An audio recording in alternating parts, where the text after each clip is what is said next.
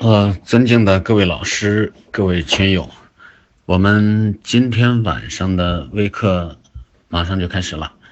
那么今天晚上的微课呢，我们呃是根据微信群里啊很长一段时间呃有些朋友的反应，或者说有些朋友的状态，我们根据这个来定了今天的题目。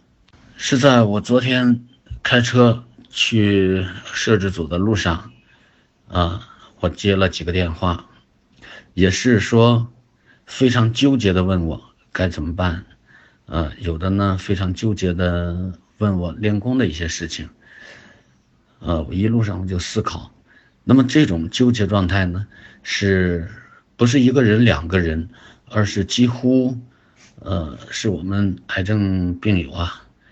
共同的一个特点，所以说今天我就想跟大家聊一聊。本来是应该每次我讲课都是要用半天时间来备课，列一个提纲的，但是呢，今天从早到上午到下午都没有时间来备课列个提纲。呃，一路上呢，我在心里打了一下腹稿，就按照我打的腹稿来给大家分享吧。那么经常碰到病友问我，老师，我的病是怎么怎么样的？呃，现在面临着几项抉择，呃，我是做化疗呢，还是手术呢，还是怎么样呢？呃，还是采用什么其他方法呢？就是非常非常的痛苦。那么我非常理解这种心情，呃，我也深知这种状态。对我们这个病情的危害性，有很多很多朋友啊，因为在十几年当中，我发现了太多的人，就是因为这份纠结、犹豫，或者说不坚定，让自己心里七上八下，然后呢，就是，呃，呈现出一种非常差的这种生命状态，那病情很快就发展了，最终呢，真的是很可惜的，就。离开了人世，离开了我们，啊，离开了爱他的这个亲人和朋友们。那么，我觉得就是这种纠结状态啊，真的是我们癌症康复道路当中最大的这个障碍之一。那么，之所以这样说，那么恐惧也是非常大的一个障碍，纠结和恐惧，那么是我们癌症康复。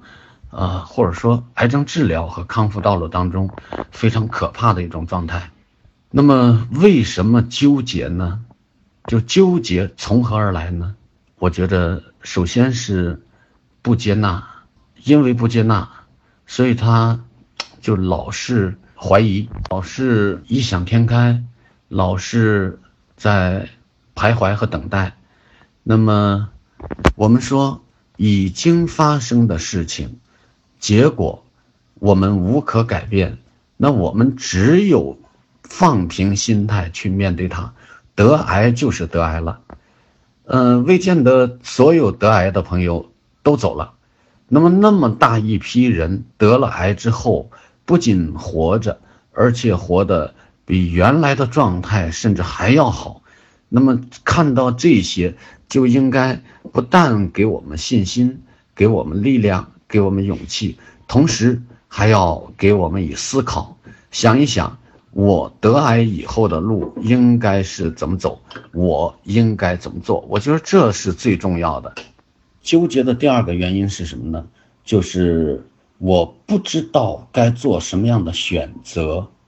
那么，每个人对癌症其实几乎都是一张白纸。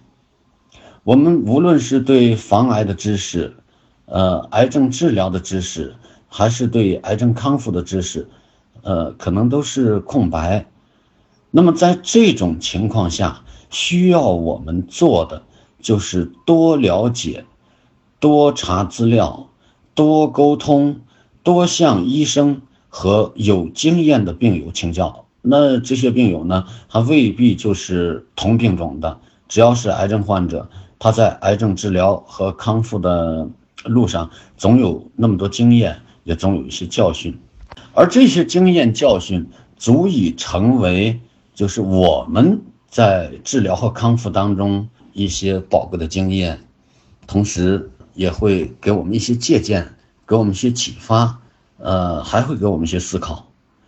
所以呢，就是一个是多向别人请教，啊，包括病友，包括医生。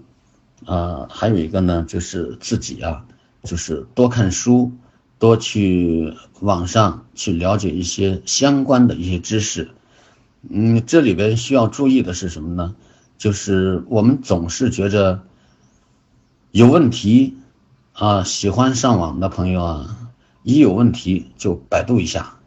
有些时候，网上的东西也可能误导我们，所以说我们要。真的能学一点有用的这些知识，而不是听风就是雨，啊，听别人怎么说啊，我们就呃怎么做，这样说这样做，那样说那样做，就是我们自己啊，倒成了一棵墙头草。为什么自己会出现左右徘徊、犹豫不决，嗯，纠结不已这种情绪状态呢？就是因为我们心里没有底，我们不了解相关的知识。我们不具备，呃，那些相关的经验，那么，因为这些，所以我们就一直是没有底的嘛。那么，要想让自己，呃，不断的有一份坚定，那么这里头呢，就需要我们不断的去学习，啊，去请教，去交流。只有这样，我们才慢慢的从外行变成内行。从对癌症的无知状态变成有知状态，从这种纠结不自信的状态变成坚定和自信的状态。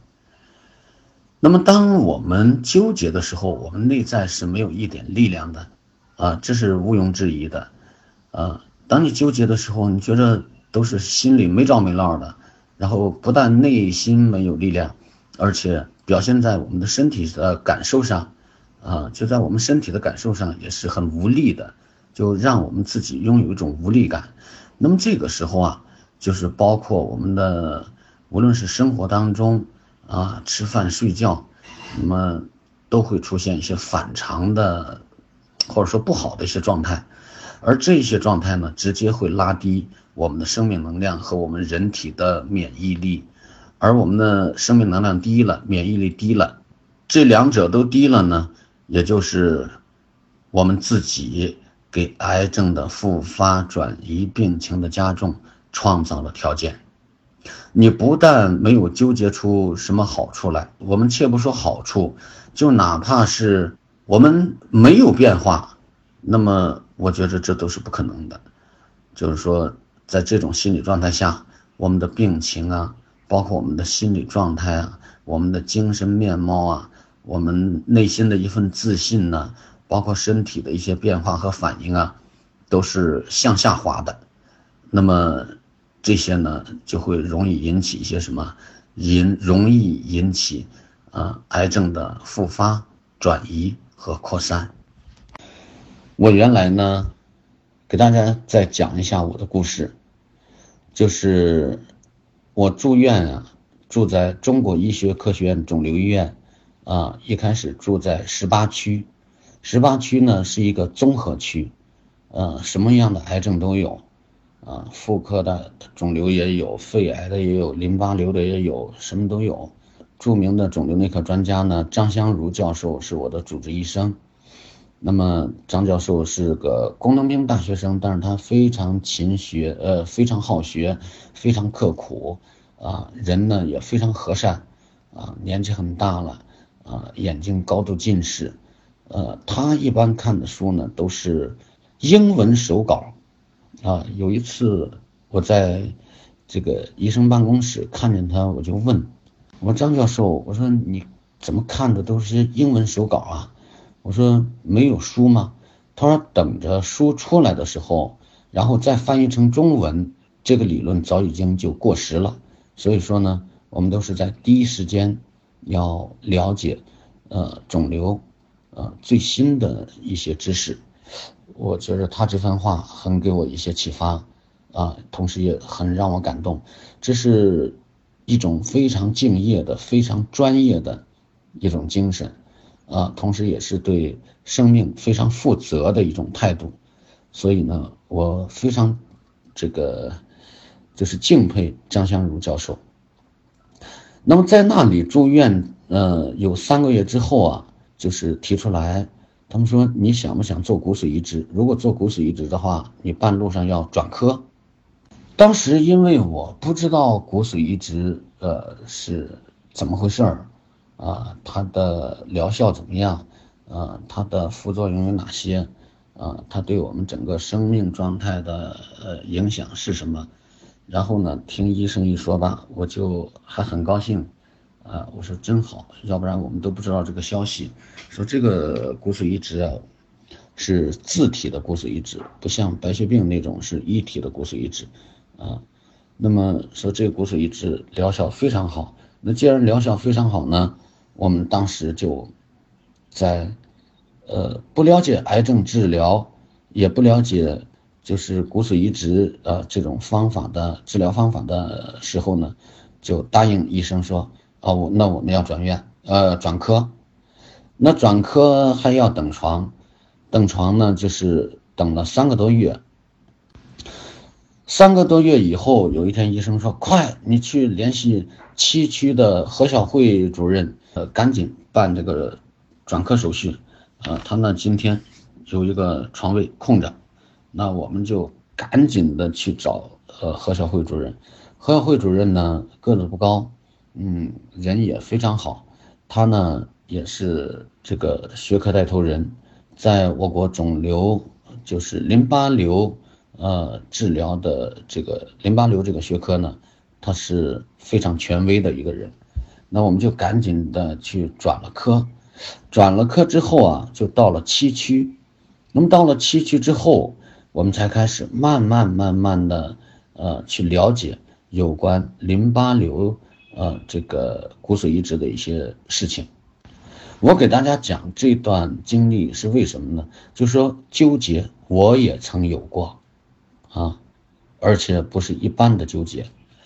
那么在七区呢，全部都是等候做自体骨髓移植的病友，当时是四十几张床位，然后还有一些加床。加上加床呢，大概是五十四个人，啊，就是一共五十四位病友，就七区。然后呢，呃，其中有两个呢是做了骨髓移植，呃，又复发了，又回来了。那么我们就一直观察，就是进仓做骨髓移植的这些病友，啊，他们在仓里的一些情况，啊，包括一些花费，包括身体的一些变化反应和。出仓以后的情况，渐渐的我们就感到啊，他这个不像医生所说的那样。那么有几位病友啊，出仓之后生活不能自理，那么在仓里呢还发生了很严重的这种感染，其中有一个四岁的小朋友，啊，呃，姓何的小朋友，他父母在北京做生意，家里是安徽的，叫何什么我忘了，非常可爱的一个孩子，他是淋巴瘤。呃，那么我们在一个病房里住，那么他在进仓以后呢，就发生了这个感染，然后就在仓里待了很长很长时间出不来，那么这个是很可怕的。那么有一位大姐呢是乳腺癌，也是做骨髓移植，呃，还有位小兄弟淋巴瘤做骨髓移植，他们出仓之后啊，都是躺在床上，然后很长很长的时间。就起不来，就是身体呢，这个真的是身体的正气啊，呃，整个的免疫受到了这个重创，啊，因为骨髓移植要把你的免疫把白细胞打到一百以下呀，接近零，然后才能给你做移植嘛，就是这个免疫不可能说呃恢复的像以前那样。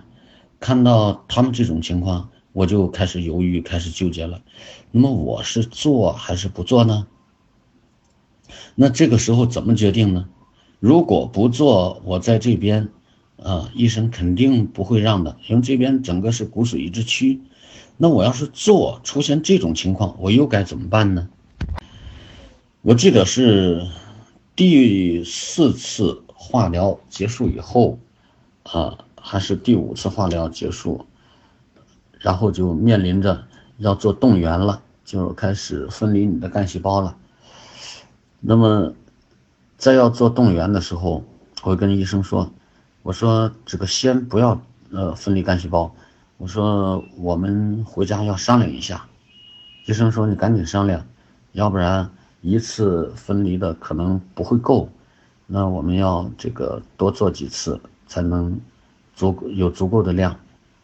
那么家里是因为是有肿瘤博士啊，我们就回到家，然后那时候刚打完化疗，就是。呃，光脑袋，呃，然后脸上浮肿，因为当时也没有高铁，没有动车嘛，于是就买 T 二五，啊，北京至青岛的，呃，晚上坐上，第二天四点来钟到淄博坐这趟车，那么坐票也买不到，更甭说卧铺，呃，进去呢就坐在车厢连接处，啊，把片子或者一个包放在地下，就坐在那里。啊，然后就让我爱人赶紧去找这个车长，就说有一个病人，那必须解决一张卧铺。啊，每次我们都有经验了，只要一找车长，他过来一看，立刻就会给我们安排。然后呢，就回到淄博，回到淄博，啊，跟这些医生，包括我们家的这个肿瘤博士，就讨教，说这个这个做还是不做。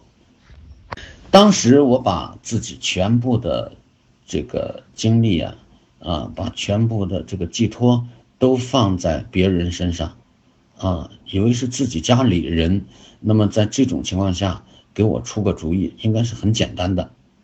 可是我想错了，为什么呢？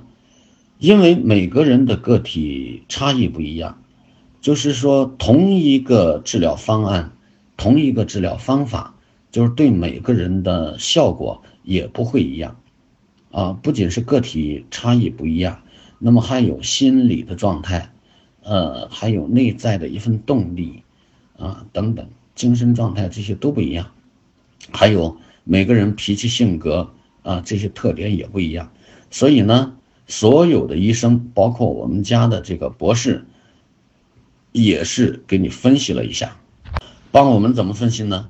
就是如果做有什么好，有什么不好；如果不做有什么好，有什么不好，那等于白说。然后最终选择呢，还得我们自己去选择。那你说在那种不甚了解的基础上情况下，我们自己没法选择，而这个确实是我们人生路上或者生命路上非常关键的一个时期，啊。如果我们选择对了，有可能我们就很顺利的能够活下来。可是选择错了呢，我们可能就一下子会呃，就是加速呃自己呃走向死亡。那当然是非常纠结。同时，当时不仅非常纠结，还带着一些呃恐惧、犹豫，呃，还有一些欲望。欲望是什么呢？就是说。万一这是个机会的话，我要把这个机会错过了呢，那我不就吃亏了吗？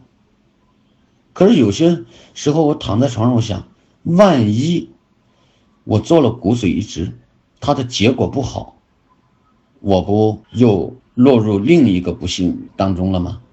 啊，本来自己那个时候就感觉受了那么多苦，那么多罪，就已经是很不幸的了。如果那样的话，不仅让我自己啊生命变得更不幸，那同时也会把更大的苦难就是加到这个家庭上。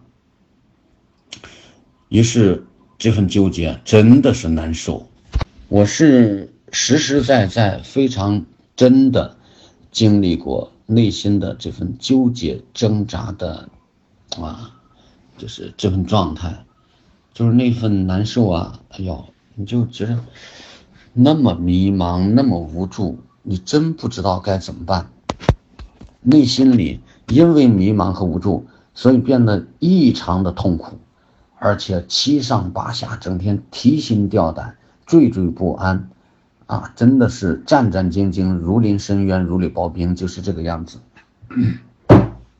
那么这个样子持续了有一礼拜十天左右吧，我就开始想，假设呢，我是。一个一无所知的一个病人，那么面对一个新的手段和方法，我无从下手。我这个时候，我该怎么样去抉择？于是我就开始思考，我应该怎么样去抉抉择。呃，那么通过我对做骨髓移植的这些病友，然后他们的经历、他们的结果啊，他们。这个做骨髓移植整个过程的，呃，了解之后的一个分析，我感觉这个自体的骨髓移植不像医生说的，呃，就是概率那么高，啊，百分之四十几、五十几，啊，假设就是百分之五十，我就问自己，以我现在的体力，啊，身体的耐受能力。啊，包括我内心的一份信念，我能够有一份坚定吗？呃，如果我自己有这份坚定，啊，我相信呃这项医疗医疗技术，那么对于我来说，它有多大的概率？我突然一下子想明白了，各占百分之五十。那凭什么你就把我把自己？画在成功的百分之五十里头呢？假设它就是百分之五十，好了，那有百分之五十的可能，还有百分之五十的不可能呢？那么还有些病友他没做骨髓移植，他恢复的也很好，而且正常的化疗啊，那么它的效果也不错。那么就是说，我不做骨髓移植，我活下来。和活不下来，它的概率也是各占百分之五十。于是我就不再纠结了，我也不再在心里抱怨了，因为那个时候啊，就对这些比较熟悉的医生啊，还有呃我们家里的这个肿瘤博士，就心里还有些抱怨，说我在这个时候了，你们都不帮我拿一点主意。现在想起来是自己没有。这方面的知识，那么这个主意谁能帮你拿呢？啊，那么个人的命只能是我们自己去选择。那么坚定了之后呢，我回去之后，呃，医生反复的催，我就说，那我决定先不做了骨髓移植。说先不做，你打算怎么办呢？我就是继续用这个化疗方案，化疗。因为第五次化疗之后啊，就牵扯到，呃，肿瘤呢就剩下七乘三点五，就再也不往下下了。七乘三点五呢，当时这个，呃，已经变得很薄。也就是说，我在，呃，十六年风雨彩虹，啊，那五讲当中分享过的，我自己还是用逻辑推理，我说假设它是耐药了，如果是耐药了的话呢？下边的三个化疗，因为要打八个嘛，呃，那也不会再出现呃什么变化。那么，如果说化疗药物耐药了三个之后呢，还有放疗，那么它对放射线它不可能啊，在这个没有作用。那么如果放射线有作用了，说明它是活性的。如果放疗也是这样。我感觉，那我的推测就是对了，也就是说，它是这个纤维化的一个东西。那么如果说，嗯，放疗之后我们还不放心，那么就喝上去，花上两万多块钱，我们就做一个呃 PET CT。那时候也不知道，呃，ECT 换个头就能当 PET CT 来做。那么想到这儿，我就很坚定了。我说，就是按照目前的化疗方案，或者说这个剂量呢，呃，在可能的情况下，也可以再增大一点。于是又调了一呃几种药，又增大了一些剂量。我记得 VP 十六增大的剂量很大，以致回来之后打化疗，呃，淄博当地医院的医生都不敢给我打。那么，在我抱定了这个信念之后啊，于是我就不再纠结了，就很平静了。啊，那个那个时候睡觉也很好，吃饭也很好，正常练功，正常治疗，啊，不再纠结了。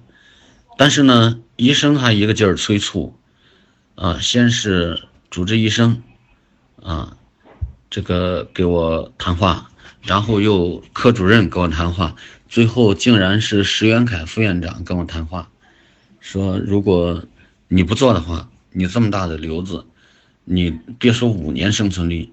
你一年的概率，呃，都超不过百分之十，啊，说很可怕。你这么年轻，你应该好好考虑，啊，无论他们怎么说，我坚定不移，就说，呃，我决定的事儿就这样做了。最后他们一看，就是两次谈话、三次谈话都谈不通，我还是这么坚定。他说：“那你就没必要在这个医院住了。说你要是化疗的话，拿着我们的方案到哪都一样化疗啊。”你在这住，好多人排着队呢，这不就被迫出院啊？我觉得被迫出院，反倒是一身轻松了啊，并没有说你怎么我不做这个什么你就让我出院了呢？啊，我不做骨髓移植，你就让我出院了，然后觉得很轻松了啊。那么就这样就回到淄博继续化疗。那么化疗以后的那些情况呢，就是和我。和推测的，啊，用逻辑关系所推测的都是一致的，所以说我现在回想起来，如果说当时没有那份坚定，啊，一直犹豫不决，啊，谁说什么就是什么，可能也就没有我的今天了。呃，所以我一直就是很佩服著名作家柳青说的那句话：人生的路是漫长的，但紧要处只有几步。每一步，也就是说，在紧要处的那几步，如果我们把握不好的话，那么真的就非常非常危险，机不可失，失了也不可能再来，所以真的就是啊这样的一个情况。那么这是，呃，我我在治病之期间啊一段亲身的经历，啊拿出来跟大家分享。就说，这种纠结的、呃，徘徊的、犹豫的，就是七上八下的状态，我也有过。所以有这种状态呢，不要紧，但是我们不能让自己的情绪陷入这种状态之中。那这种生命状态是非常不好的。那么我在日常的生活当中，呃，遇到的病友啊，大约七八成啊，新病友，我说的啊。七八成都带有这种急躁啊、犹豫啊、徘徊啊、纠结呀等等这些状态啊，或者就是把所有的希望都寄托在别人身上啊。那么最近啊，因为我的呃个人微信啊，几乎就是没有人了，就就就没有额了，就是不能往里加了，就加满了，加满了，我是不断的删。这些就是一点点呃私人微信的这个名额呢，就是是留给新病人的。而最近我在讲课当中也没有强调，好多好多就是我们群里的朋友都加我的微信。那么我一再强调，你既然在抗癌之家群里，那么你完全可以就是在群里提问，因为我们有呃规定的这个提问的时间。啊，无论什么样的问题，你都可以在群里问，啊，那么你加我个人微信呢？一个我是实在没有那么多时间，一个一个的回答大家的问题，因为我们的微信群啊，现在快到一万人了，那么如果说其中有十分之一或者二十分之一，那么每天提一个问题，那我就什么都甭干了，所以呢，你还是在群里有问题提问。那我们管理员呢会及时的把您的问题搜集起来转给我，我会集中给大家回答。那么就是一直包括六月二号，呃，我们病友的提问呢，呃，我还没有写完那个回复，这些呢我都在心里记着呢。所以说抽时间我都会给大家就是善始善终的去回答，啊，大家不要纠结这些东西。呃，那么我这两天呢会写出来发公众号，所以啊，就是建议我们，尤其是新加进群的朋友啊，一定要注意关注我们的微信公众号“为爱勇”，上面有很多老病友的分享，啊，有以前讲课的那个录音的剪辑啊，我们都剪好了，把逻辑关系都顺好了，然后再发出来，啊，把那些口水语啊都去掉了。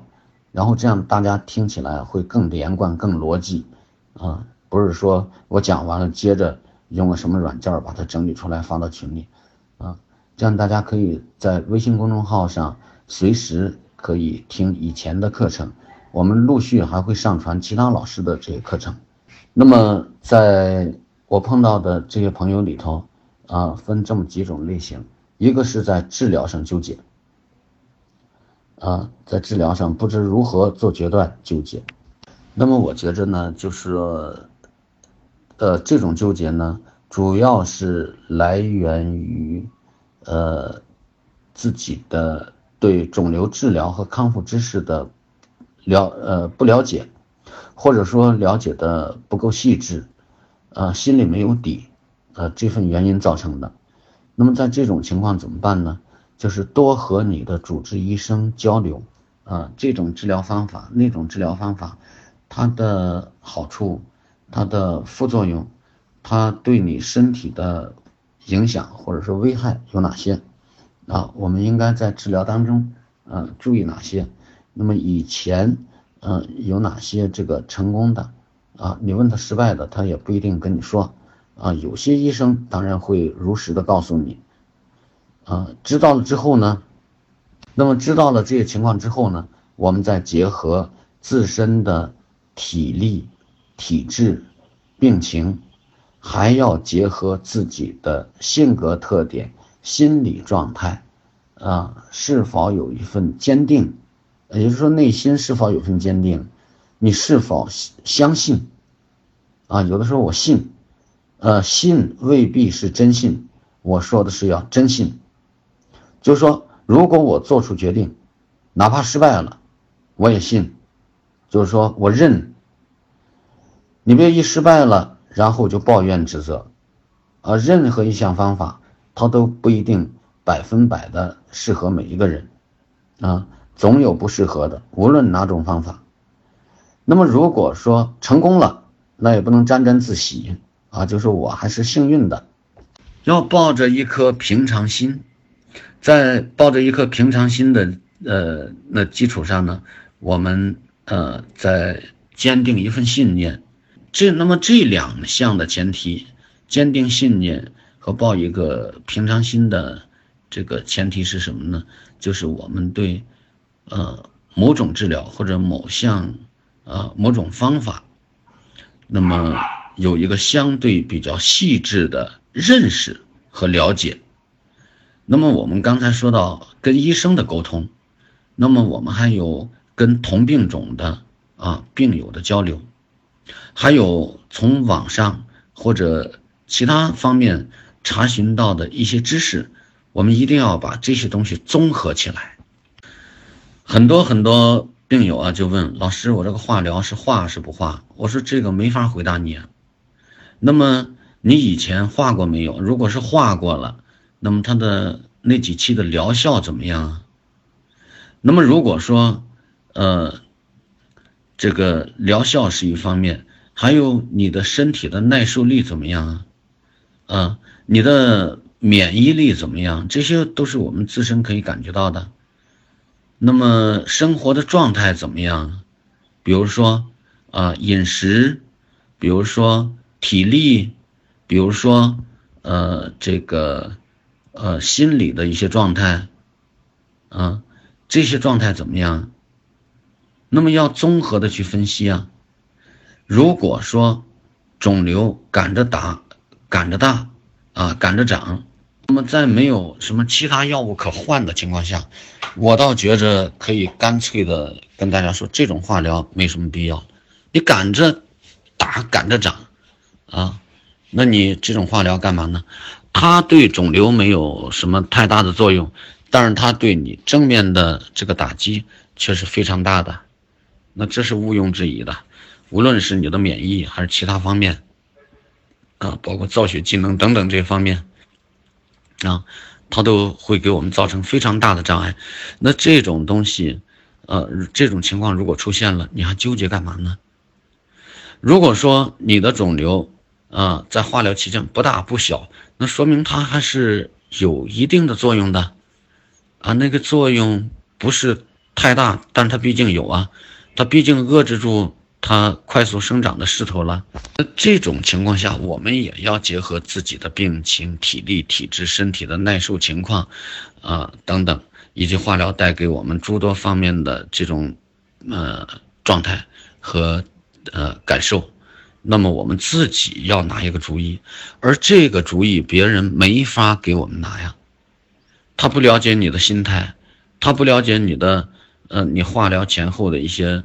呃，状况，呃，包括对你身体及生活的影响，这些都不了解，谁能给你出这个主意呢？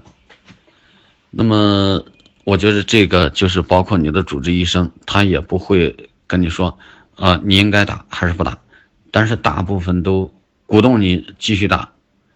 那么继续打，你自己你觉得再这样下去？你的身体会出现什么样的情况，什么样的结果？而这这这个结果是你想要的还是不想要的？啊，我觉得想明白这些，你就可以做出一个决定。做出这个决定，一旦做出了一个决定，你就不要去纠结了。如果再纠结着去往前走，那你还不如直接啊，该怎么打怎么打呢？打完了，反正你就不纠结了，对吧？那可是有些情况打完了，这个人，嗯，也就基本不行了。那这种情况，我觉得就两败俱伤，同归于尽，那更不是我们想要的。所以要把这个想好它。那么第二点呢，就是纠结产生的根源啊，就是我见到病友所表现出来的啊纠结状态，我看到他呢就是患得患失。啊，这个患得患失也是很差劲的一种表现，对我们的影响非常大，很不好。嗯，老师，我要是打呢，会怎么怎么样？我要是不打呢，会怎么怎么样？你说我是打呢，还是不打呢？患得患失，说这种更没法给你出主意啊。那么，就是在这种情况下，我主张什么呢？就是自己把心情平静下来。现在啊，无论采取就是我们的通常所做的这些方法，就是西医我指的啊，无论是手术、放疗还化疗，真的基本上都是对等啊，啊，行与不行都是对等。那么你没法去猜啊，我们也没法去赌啊，我们只有平静下来。然后心平气和的去好好反思一下，好好想一下，然后我们才能有一个，呃，正确的，啊，符合逻辑关系的这么一个决定，啊，如果说我们就是说随随便便啊赌一把，或者我打或者不打，我那我觉着都是不可取的一种做法，也就是说。对自己的生命不够负责，生命不能有赌注，啊，生命不可能用来赌注，它也不是让我们拿来赌注的，因为我们在没有这些方面知识的情况下，但是我们还总是有一个脑子，我们还总是能够，呃，运用逻辑推理来把这些事情前前后后的。包括细节，我们要想一遍的。如果说你做不做骨髓移植，我当时如果这么简单的说做和不做，那都是对自己生命不负责任，也是对家人的一份不负责，啊。我觉得就是很多呢，就是这个，呃，在做决定的时候，啊，那么会出现患得患失的这种状态。患得患失是很不好的。那我说第三种啊，出现的这种纠结的状态，是没有一份自信。那没有一份自信，它的根源是什么呢？就是我们对这些知识掌握的不够，或者说我心里有这些知识，但是呢，我没有把握。不仅是你没有把握，对癌症在癌症治疗康复当中，每个人都没有把握。这世界医学还都没有解决一个难题，啊，谁敢说用了什么方法它一定好啊？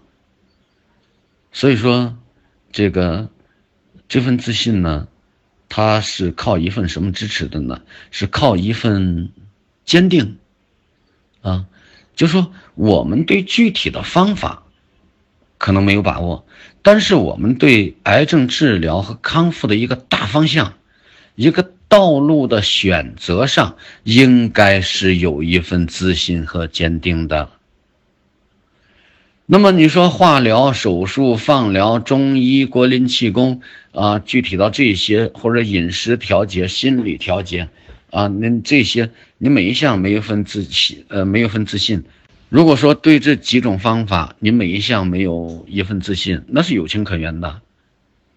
但是如果你对综合治疗、群体抗癌这样一个大方向，啊，对于想办法让自己活下来这么一个大目标，你要是不明确、不清晰的话，那你还糊里糊涂，啊，那么你就错了，啊。有些人呢是，这个说一句哇，坏了，我以前做错了，我赶紧这样做；那个又那样说，哎呀，我又错了，我赶紧那样做。那么这也是这个不自信的一个表现，就是我们心里没有底啊。那么这些东西呢，都是对我们这个危害度是极大的。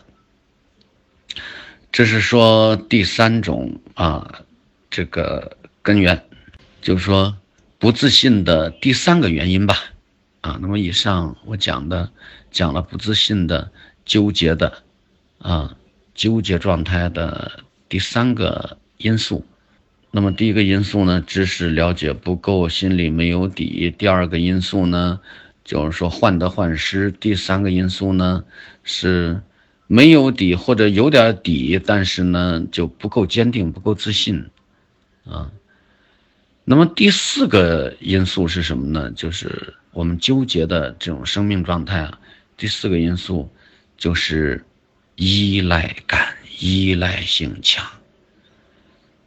呃，从这一点上可以看到，你生命的一个常态，就是依赖别人，自己没有那种主动性，没有那种积极性，啊，老是依靠别人。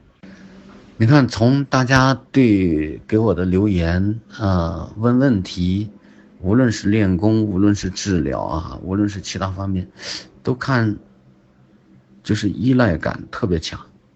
当然，有些新病友，你问问一些经验，那是正常的。可是，我们应该反思和内观一下自己。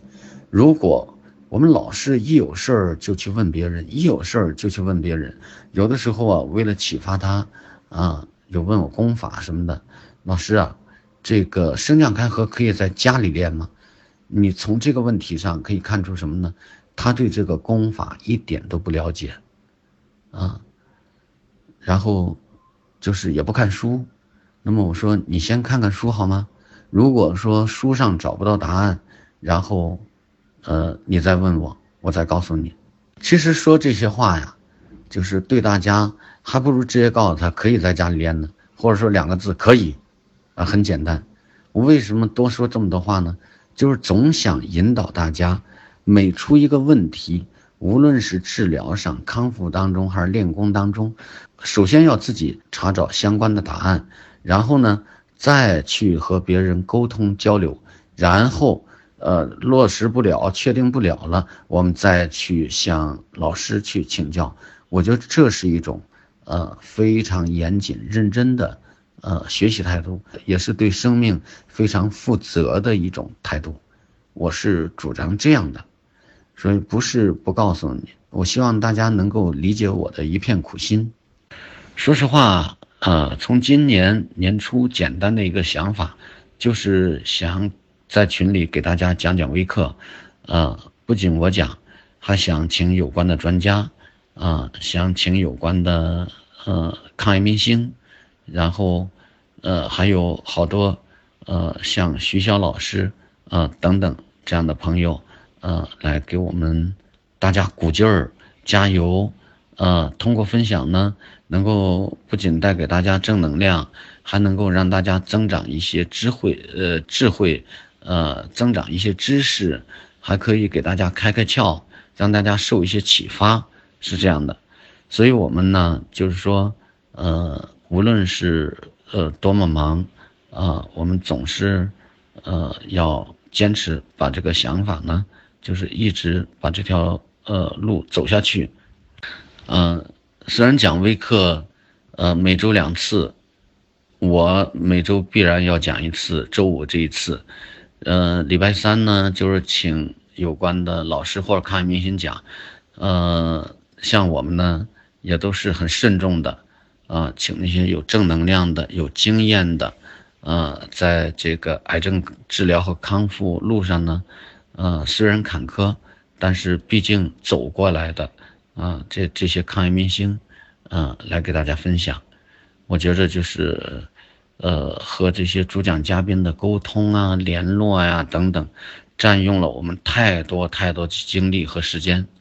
呃，还有些病友进群之后呢，呃，我不知道你听还是不听。如果不听的话，在这个群里没有意义啊。我们一再强调，我们这个群不凑人数。那么说，如果说你要是真的呃听，我觉着多多少少会让大家啊受益，会给自己增加一点呃感受，会给自己一些启发。我们的目的只有一个，就是说通过这个做法，让我们大家，呃，不仅能够受益，而且能够，呃，看到希望，呃，能够找到榜样，能够通过自己一点一滴的努力，让自己活下来，不让自己再陷入那种悲哀、委屈、压抑、愤怒、无可奈何、迷茫、无助、纠结、恐惧的状态当中。呃，我觉得就是一点一点让自己心先活起来，只有我们的心活了，我们的命才有可能活。所以，呃，我看到这些状态啊，呃，无论是在治疗上不知所措啊，嗯，不能下决心，我该怎么办？啊，就是患得患失。啊，也对相关的一些肿瘤治疗和康复知识呢，就是不求甚解，或者直接是不了解。我真的是很着急，啊，尤其在练功上，你要是带着这份急躁，带着这份无所谓，啊，带着这份纠结，带着一份证明或者一份急躁，呃，或者是一份目的或者欲望去练功，那这个功真的就是无效的。你也别练了，因为什么呢？你带着这些东西，你就不会有那份心平气和的状态，啊，心平气和、心安神静这份状态，你也不会有啊气顺神安的这份状态。那么没有这些状态，你练这功干什么呢？我们说郭林气功，它是一个传统的内功功法呀。它是一个养心、养性、养命的内功啊。它疏通经络啊，就是为了调动更多的内气，然后啊来补充我们的元气啊。那么还有就是在练功的过程，其实整个就是一个修心啊、修身的过程，一个修身养性的过程啊，让我们的生命状态从浮躁。从那种压抑、纠结、恐惧那种不好的状态，走向一个平静、呃安详的生命状态啊，那它就是一个非常好的功法呀。啊，再一个就是说，整天是，呃，这个就是说这种药的讨论呢，药的讨论倒也很有必要。可是我看到的是什么呢？就是只把啊活下来的希望放在药上。那么，如果你是这样的话，那就错了。不是反对大家讨论治疗，因为即使是相同的病种，治疗方案也未必，呃，对每一个人都是一样的，啊，治疗的结果对每个人来说也未必是一样的，啊，因为我们的刚才说了，个体的差异也好，还是性格的差异也好，啊，内心的一份呃自信或者坚定也好，都不一样。这些不一样，那我们治疗的结果，那显然也不会一样。所以呢，就是说，呃，我们一直主张综合治疗的手段和方法，就像于大元老师一直在强调啊，于大元老师、孙云才老师、何开芳老师啊，他们一直在强调，就是说我们要走一条综合治疗的路。那么这条路是什么呢？就是以健康的精神为统帅。以自我心理治疗为先导，首选西医，结合中医，坚持郭林气功的锻炼，讲究饮食治疗以及呃生活调理。那么这里头啊，就说在能首选西医的时候要首选西医，呃以西医为主。那么是不管是西医、中医还是气功，它的一个前提是什么？就是。一个健康的心理状态，一份健康向上的精神，一副接纳的状态，啊，一份心安神静、心平气和的状态。那么有了这个基础，我们无论是西医的治疗、中医的治疗，或者说中西医结合的治疗，还有，呃，西医、中医加上气功的这种三者结合的治疗，那么才有可能取得效果或者取得疗效。很多老师呢，很多前辈，他们没有经过西医、中医治疗，他们那是一份真信，我就相信国林气功，哎，他果然他就好了。那么我们前面说到，国林老师的亲传弟子有好多好多，比如说我们景德镇的李老师，啊，这爷俩，一个膀胱癌，一个肝癌，他什么西医治疗也没治，嗯，还有很多很多，呃，老前辈都是这样的。那么一个人的信念，啊，或者说我们的信念系统强大了，他真的那种力量是无比巨大的。呃，当然我们不能仅仅强调精神的作用、意识的作用，但是我们却绝不可以忽略这个精神和意识的东西。所以呢，就是说，呃，精神的、呃，意识的等等这些。呃，身心灵方面的东西，要结合上我们具体的一些手段和方法，啊，他强调的是一条综合治疗的道路，啊，心理，啊，西医、中医、气功、饮食、生活调节，把一切可以运用的手段，啊，都运用过来，然后我就坚定不移的这样走，到了西医治疗的时候，我不纠结其他。到了中医治疗的时候，我也不纠结其他，啊，等到都治疗完了，我自己干的时候，我就安下心来，踏踏实实干，只求耕耘，不问收获。要有这样一份精神和态度，我觉着，就是即使不成功，我们也不会在纠结中啊走向这个生命的终结，也不会在恐惧中啊走向生命终点。那么在。坚定的、平和的、安详的、乐观的、积极的这种状态下，啊，我觉着我们才会有希望。呃，我的一个老师呢，就是我在上课的时候也不断的给大家讲，就是走黄河的肖先华老师，他呃经常告诉我们，他说一个人要不指责、不抱怨，在状态。那么借用他的话，套用他的话呢？我说一个癌症病人要不纠结、不恐惧，在状态，在什么状态呢？治疗的时候，我们就在治疗的状态中；平时呢，结束治疗，我们就在这个康复的状态中。那么治疗的时候，我们心平气和，啊，以平和的接纳的心态，啊，配合的心态。去配合治疗，啊，无论是西医、中医都要这样。你看我在前几节的讲座当中，我就说到，在八一湖畔，啊，喝中药把中药风趣的，呃，叫做取士可乐的那位呃病友，你看他的心态是这样的。所有活下来的病友，他们的心态，我们去观察一下他们的精神状态，我们去好好体悟一下，看看他们内在的那份信念系统，我们用心的去揣摩一下，他们是怎么样的。